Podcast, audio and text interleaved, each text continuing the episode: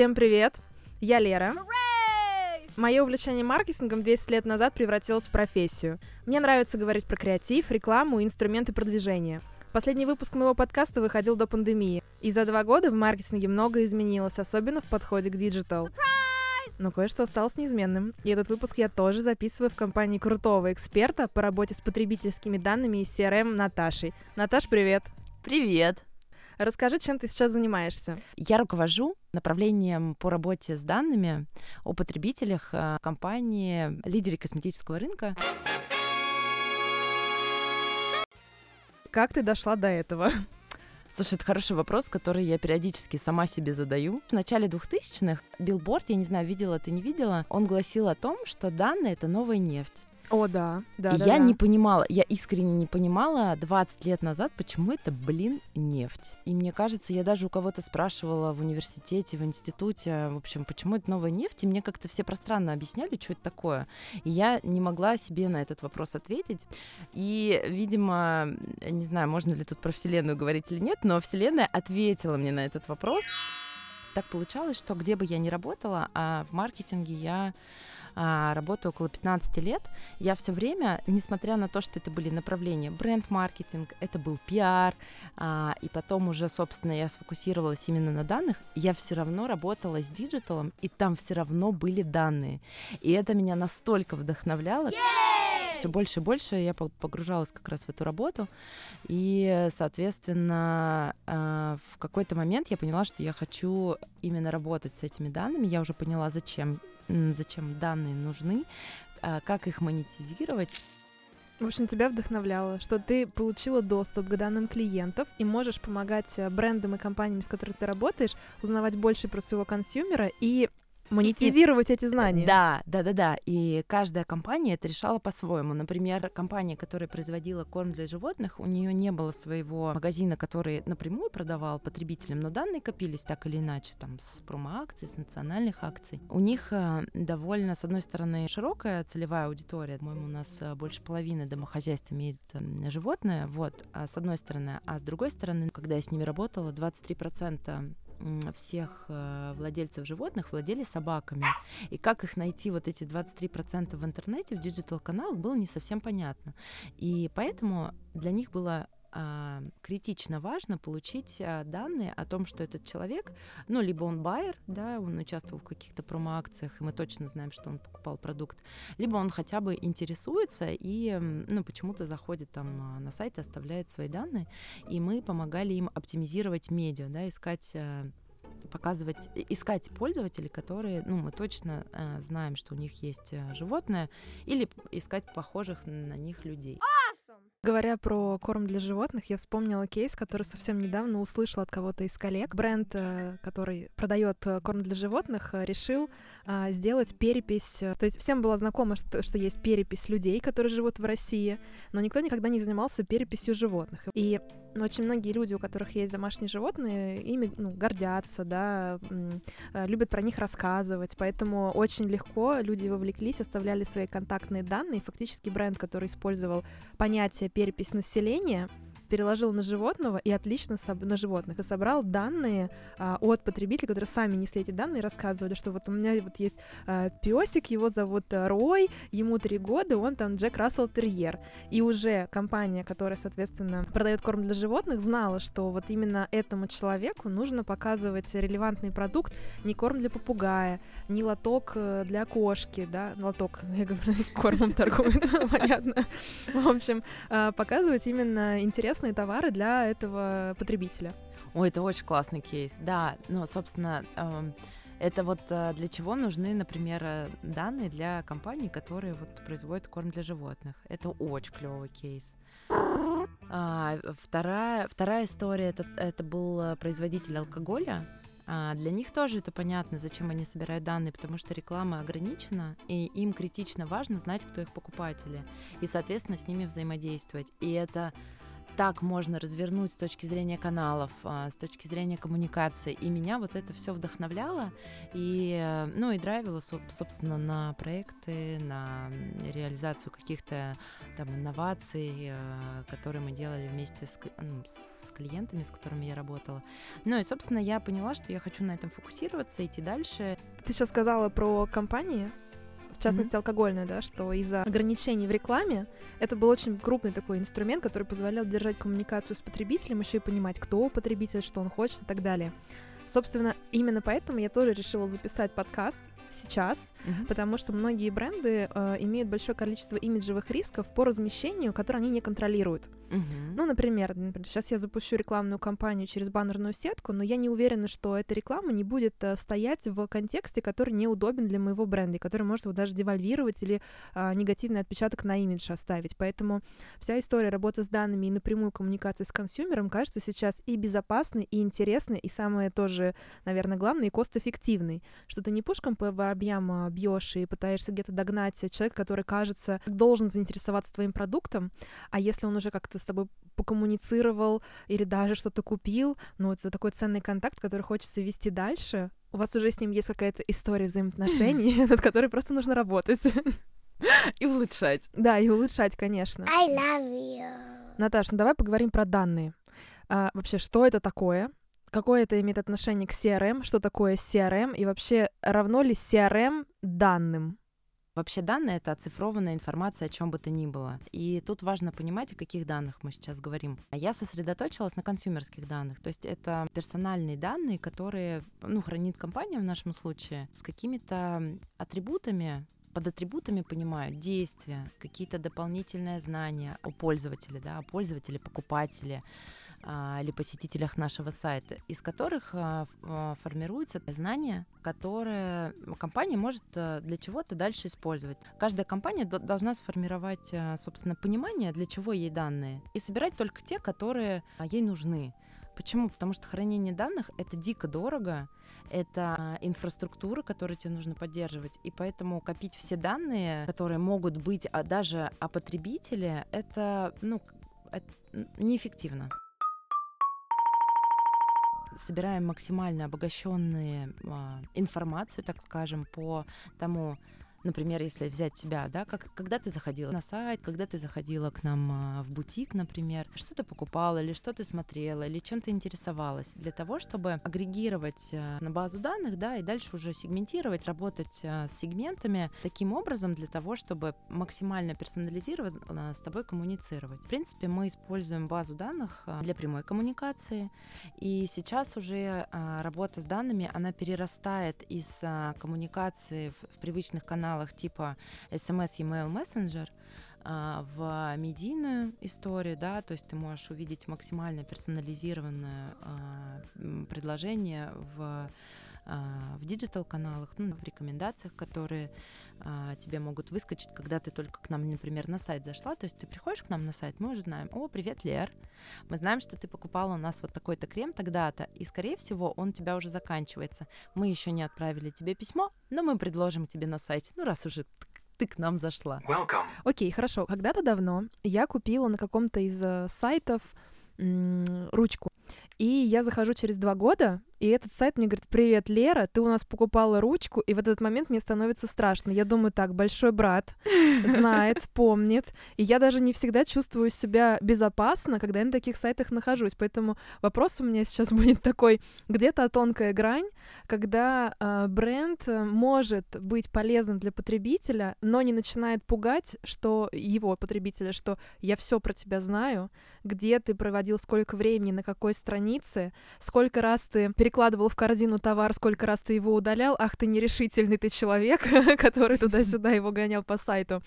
Вот где-то тонкая грань, когда ты уже можешь э, близко общаться с человеком, с потребителем, а когда наоборот ты э, а, еще пока держишь некоторую дистанцию, не переходишь, например, на имя человека, на не говоришь ему, что ты все про него знаешь. Ну, я бы ответила так, что э, тут э, нужен быть действительно баланс э, с точки зрения того, что ты запрашиваешь э, у клиента и что ты ему выдаешь, и смотреть по тому, что ты уже накопил у себя в багаже, да, как ты как тебя потребители ведут на сайте. Готовы они к тому, что ты обратишься к ним по имени, если они тебе его не давали? Ну, тогда действительно вопрос, а откуда ты взял мое имя, откуда ты знаешь, как меня зовут? И тут, а, соответственно, действительно важно соблюдать баланс. Сейчас а, все каналы, все площадки настолько перепрошиваются друг с другом, что, ну, в принципе, я уже как э, эксперт, как э, специалист, я уже не пугаюсь, что кто-то когда-то меня, ну, кто-то где-то что-то знает, потому что, ну, я, в принципе, предполагаю, что каким-то образом данные, ну не напрямую, естественно, тут сразу хочу успокоить, данные напрямую нельзя передавать, да, если я не дала согласия. Плюс еще очень важно смотреть, на что ты даешь согласие, как потребитель, кому ты даешь согласие, не оставлять там галочек, подписи и так далее на сайтах, которым ты не доверяешь, потому что, ну, действительно, ты сам ответственен за то, а, чем ты делишься. Получается, как в жизни. Бренд как человек, который должен себя представить, создать о себе впечатление, тогда после этого он может начинать вторгаться в личное пространство потребителя и вести с ним какую-то коммуникацию, диалог. Oh, really? Есть такая платформа американская Salesforce. Они лидеры рынка по CRM-системам, ну, то есть такая технологическая платформа, которая помогает корпорациям, ну, собственно, правильно собирать данные, использовать и так далее. И они довольно активно делают исследования, соответственно, вот в теме э, CRM, даты, потребителей и так далее, коммуникации. Самое интересное, что в последнее время, а, о чем говорят потребители, что а, более более, ну, более 60% опрошенных людей говорят о том, что они готовы получать а, персональную инф- коммуникацию готовы. от бренда. Готовы. И они ее ждут. Но более а, 50% из этих людей ее не получают. Mm-hmm. То есть это говорит о том, что вот это как раз тонкая грань, которой нужно придерживаться в том плане, в плане персонализации, таргетирования, сегментации и так далее, это то вот на что у меня был фокус всегда, да, для того, чтобы не бомбить людей одними и тем же письмами, там, неважно, это Лере отправили или Наташе, и, наверное, персонализация по имени уже не так э, воспринимается персонально, да, а вот именно в какое время человек получает э, информацию и с как, каким медиа посылом, это вот mm-hmm. как раз важно. Я вспомнила момент, когда внутри бренда, где я работала, мы тоже приняли решение, что все, с завтрашнего дня мы начинаем сегментировать. А мы отправляли email рассылки и использовали почти всегда базу данных нашу с одним и тем же сообщением. И э, был такой момент, он очень личный у меня случился, но он дал мне понять о том, что э, это нужно начать делать. Значит, у нас был крем, который помогал справиться с признаками старения кожи. И когда этот крем у нас вышел в продажу, нам так хотелось всем рассказать, что у нас такой прекрасный продукт, вы можете начать им пользоваться, э, купить, например, попробовать дать своей маме или бабушке, если для нее больше подходит этот продукт. И э, буквально через два дня мне пишет моя подруга, которая очень любила этот бренд, и она пишет, Лер, у меня есть к тебе вопрос. Я говорю, какой? Она говорит, мне 30 лет, а бренд присылает мне сообщение о том, что э, у них вышел продукт, который справляется с возрастными признаками изменения кожи. Говорит, знаешь, я себя чувствовала очень неприятно, как будто мне начинают намекать. А не хотела бы ты уже сейчас начать пользоваться таким продуктом? Она говорит, знаешь, мне даже на минуту было ощущение, что я хочу отписаться, потому что мне как будто начинают навязывать, что хватит э, пользоваться обычным увлажнением, ну-ка быстро переключайся. И тогда я задумалась. Интересно, то есть я хотела одного, меня по по-другому прочитали, потому что коммуникация была не очень прямой и понятной. И уже буквально через неделю мы обсудили с командой, что нам нужно менять свой подход и четко доносить информацию, почему мы рекомендуем какой-то какое-то средство, а почему мы его рекомендуем конкретной аудитории, и задумываться над тем, а как мы сообщаем о нем. Дальше посмотреть, например, заинтересовался ли потребитель, перешел ли он а, после открытия письма на сайт, положил ли в корзину, заказал ли, например, сэмпл этого продукта, или же он посетил, прям буквально несколько секунд провел, закрыл карточку или перешел на другой раздел. Сразу же можно сделать вывод, что значит неинтересно, потому что даже не стал изучать. Такие житейские истории а, меняют э, ход истории. Люблю такие истории. Когда мы разговариваем про данные, мы оперируем а, понятиями 1P, 2P, 3P. Расскажи чуть-чуть подробнее, что это такое, чем отличается, ну, они явно отличаются, да, чем-то, раз у них разные наименования. Вопрос чем? 1P, 2P, 3P — это, ну, модель, грубо говоря, откуда ты получаешь данные. То есть ты данные откуда-то всегда получаешь. И uh, 1P это значит, что ты получаешь данные со своих источников. Ну, например, ты владеешь сайтом или ты владеешь, а, там, не знаю, каналом в Телеграме, ну, даже не каналом, а чат-ботом, да, откуда, где тебе данные эти отдают пользователи. То есть это те места в экосистеме твоей, это твоя собственная экосистема, если проще сказать. 2 — это та дата, которую ты получаешь от партнера. 3 — это те данные, которые ты можешь использовать а, на платформе партнера. Ты их а, сама не видишь, но можешь просегментировать таким образом, как тебе нужно. Program activated. То есть пример. 1P. Я, Лера, зашла на сайт лучшийкрем.ру, оставила там свои контактные данные, сказала, что меня зовут Лера, что я родилась такого-то числа, вот моя почта, вот мой телефон. Все, после этого я уже жду, что сайт лучшийкрем.ру начинает мне присылать какие-то предложения, и вот она э, обмен ванпи данными. Да, сбор ванпи э, даты mm-hmm. с э, ванпи ресурсов. Mm-hmm. А 2P это если я захожу в магазин, и покупаю порошок. И у меня кассир спрашивает, а вы состоите в нашей лояльности, хотите нашу карточку получить? Я такая, ну давайте оставляю им эти данные и э, ставлю галочку, что этот магазин может э, мои данные кому-то еще предоставить. Я, такая, я такая, ну, пожалуйста, конечно, все ради э, развития рынка и маркетинга, конечно же. И получается, что производители порошка, чей продукт я покупаю, могут взять эти данные у магазина и в какой-то момент через неделю мне прислать, Лера, ну как вам наш порошок? А 3P — это когда я точно так же отдаю свои данные ритейлеру, и производители порошка говорят, слушайте, у вас наверняка покупала какая-то девушка наш порошок, вы не могли бы ей отправить данные о том, что у нас еще появился кондиционер для белья. Все верно, Лер. Идеально. Идеально. Теперь все понятно. Хорошо, данные мы каким-то образом получили.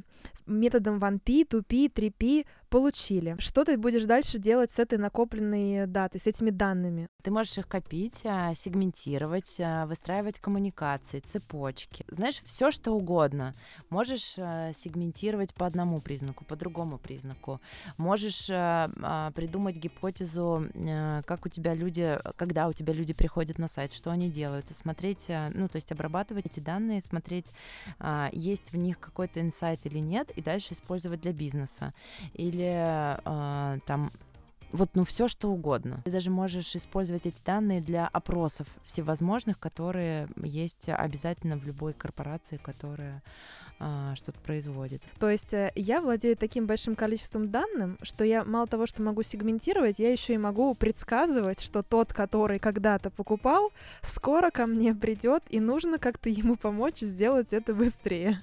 Да-да-да, и предиктивные модели ты тоже можешь строить, ты можешь э, разбивать э, все пользовательское поведение по разным а, ну, таймингам, да, по разным корзинам, по тому, сколько, когда и где он покупает. Это очень полезная опция для производителей, которые оперируют большим количеством продаваемых единиц. Например, а, все больше людей, которые покупали продукт N, начинают покупать продукт X в связке. Мы можем предсказать, что скоро у нас тоже начнет э, расти спрос на продукт X. То есть получается, мало того, что мы э, потребителю помогаем покупать, мы еще помогаем бизнесу бизнесу точнее планировать э, какие-то операции. Да, да, да, да. И управлять э, стоками, управлять закупками, продажами и так далее, да. И это вот, э, соответственно, то, что меня драйвит. То есть данные потребителя не ограничиваются, в принципе, просто коммуникацией. Они везде могут быть полезны. Ощущения классные, особенно для маркетолога, когда ты прям видишь массив данных, и ты можешь с ним работать, выделять какие-то паттерны поведения, предсказывать, ты себя чувствуешь какой-то гадалкой, но вместо Таро у тебя единицы и нули, которые, складываясь вместе, образуют э, ценные знания для маркетолога история, которая меня тоже вдохновляет, и она сейчас эволюционирует на самом деле. Как-то был э, разговор э, с моим мужем, он э, работает в IT, в банке, и я говорила о том, это было, наверное, как раз лет 10 или 12 назад, я говорила о том, что, ну, как бы банк видит, в принципе, нас вот насквозь, он видит наши паспортные данные, то, как, где мы живем, что мы покупаем, транзакции и так далее. И я все у него пыталась понять, вот они как-то эти данные используют, ну, это было там лет 12 назад. Ну, поскольку он там был э, не вовлечен в работу с данными, он скорее прям true, такой true айтишник, вот, и он говорит, но я точно знаю, что в Америке выявили взаимосвязь, что если человек, который хочет взять кредит, у него когда-либо в чеках обнаруживается определенного вида скрепка. What? Скрепка. Ну, то есть это в чеке пробивается как, ну, там, определенное там э, название СКЮ, тра-та-та. Он точно вернет кредит. И таким людям они, э, ну, как бы давали кредит, а он откуда знает, потому что у него коллега работал в банке, как раз э, тоже IT, но, собственно, там они уже давно работают с данными. Мы э, понимаем это по тому, какие мы видим сервисы, которые, собственно, собственно западные, да, которые мы используем, Spotify и так далее. Но они уже тогда это, ну, вот как раз использовали данные и предсказывали я сейчас подумала о том, как э, много у меня знакомых, которые, переезжая в Штаты, эм, страдают от отсутствия кредитной истории какой-либо, да, для того, чтобы снять квартиру, где очень нужно всегда показывать, что ты состоятельный, и там смотрят именно кредитную историю. Я, Наташа, тебя поняла. Ты мне скажи, что за скрепка. Мы понесем, мы понесем эти знания в массы для того, чтобы э, чуть проще было получать э, кредитную историю какую-то хорошую и убеждать, что можно ему дать, не знаю, денег в долг, долг, потому что он устраивает свою жизнь, но точно отдаст. Точно отдаст. Come on. Что мне нравится, что эта вся история про риск-менеджмент а, в банках, она эволюционирует, и, например, Сбербанк, они даже, ну, то есть когда-то у них была стандартная модель, кому выдавать кредиты, сейчас у них, они сами написали, насколько я поняла, нейросеть, которая э, собирает информацию о тебе как о пользователе а, из социальных сетей по тону тех комментариев, которые ты даешь, и по тому, и по тем постам, которые ты пишешь, они ранжируют тебя и понимают, можно тебе дать кредит или нет. Когда я выпустила два выпуска подкаста, мне было очень приятно, что ребята рассказывали, как нравится слушать, и особенно выделяли моменты, когда мы делимся какой-то реальной практикой, которую можно где-то посмотреть, послушать, потому что в этот момент действительно чувствуешь, как ты растешь, видя, что делают другие, вдохновляешься. Я не могу проигнорировать э, пожелания, на самом деле мне и самой это дико интересно, поэтому, Наташа, я тебя спрошу, есть ли какие-то кейсы, которые тебя вдохновляют в работе с данными да, ты знаешь, э, я действительно очень вдохновляюсь эм, кейсами других э, компаний, производителей или самими компаниями, и в этом плане мне очень всегда вдохновляет э, Яндекс Драйв как пользователя. Я очень хардовый пользователь каршерингов. Яндекс Драйв для меня всегда поездка в Яндекс Драйве какой-то хай-класс с точки зрения персонализации. То есть я когда сажусь в машину, Яндекс знает, кто я, какую музыку я слушала, куда, когда я езжу. То есть а, у меня есть определенный маршрут, естественно, в будни и, естественно, а, в выходные.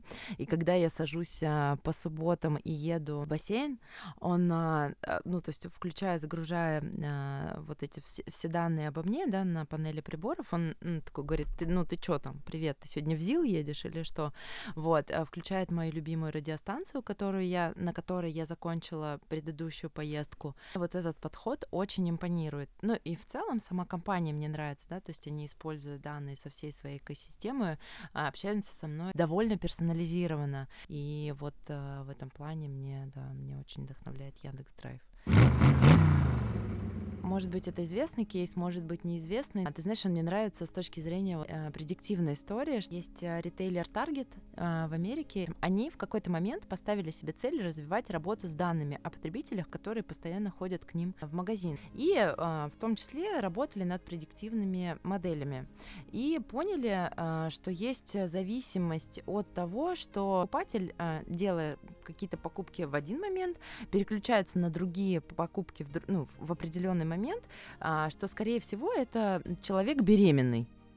И э, была такая очень интересная история про то, как девушка, не знаю, сколько ей было лет, э, в общем, она жила с родителями, и у них была одна общая карта, скажем, лояльности. И вот она делала покупки по этой карте, и в какой-то момент э, ей этот ритейлер, ну, точнее, на адрес там, где они жили, на начал отправлять коммуникацию как для беременных отец этой девочки очень агрессивно воспринял эту информацию и, собственно, обратился в customer care э, компании. Компания принесла а, свои извинения, что ну, алгоритм а, иногда ошибается, видимо, это как раз тот случай.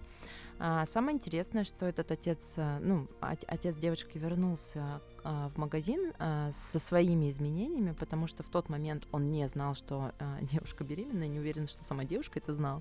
Ну, в общем, они но поняли... об этом знал уже ритейлер. но, но, но об этом знал уже ритейлер, потому что они точно просчитали, а, как меняется потребление, как меняется потребительская корзина а, с того, что человек покупал, да, и как он а, там в какой-то момент, если он а, переходит на определенный ряд других продуктов, то, скорее всего, он беременный. Вот. Она. Она. Человек. Да. Расскажи, пожалуйста, для тех, кто захочет э, поглубже изучить тему работы с данными, вообще куда идти, где искать информацию, кто ей делится, кто классные профессионалы, на которых можно смотреть. Слушай, локально я всегда вдохновляюсь кейсами теми компаниями, которые я сама пользуюсь. Я хожу на конференции, мне интересно слушать а, экспертов из разных индустрий. А глобально я, наверное, порекомендую два ресурса и поделюсь с тобой после записи двумя ссылками. Это первое это консалтинговое агентство, это McKinsey, которые, в принципе, эксперты, в том числе и в дате, и они публикуют а, разные исследования, разные, а, разные кейсы, которые делают те или иные компании, или которые они рекомендуют делать. И а, то, что я уже упоминала про Salesforce, это платформа, которая а, лидер на рынке США по вот дата-менеджменту, они тоже публикуют э, исследования, тоже публикуют информацию, какие-то кейсы выкладывают. Я ими тоже вдохновляюсь, потому что э, мне кажется, что вот эта персонализация, которая есть э, на глобальном рынке, она довольно хорошо развита и поставлена уже на масштабный рельс, да, это то, куда мы идем, это то, к чему мы стремимся. И, соответственно, поделюсь с тобой ссылками. Супер, спасибо тебе большое. Я еще от себя дополню. Такая практика у меня есть.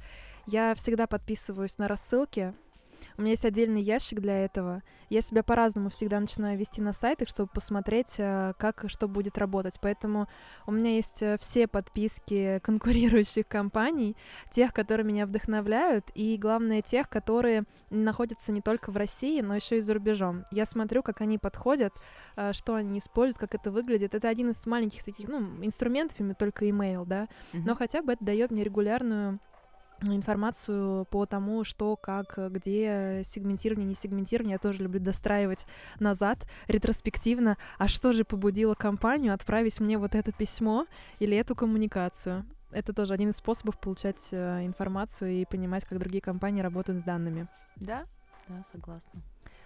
Наташа, спасибо тебе огромное. Лер, спасибо тебе большое за приглашение, спасибо тебе большое за вопросы. Я очень люблю участвовать в таких беседах. Но хочется дать такое небольшое напутствие. Берегите свои данные, и отдавайте их только компаниям, которыми вы доверяете, потому что они тоже будут стараться сделать вашу жизнь э, такой и коммуникацию, которая будет крутиться вокруг вас и учитывать ваши интересы. Всем пока! Пока! thank you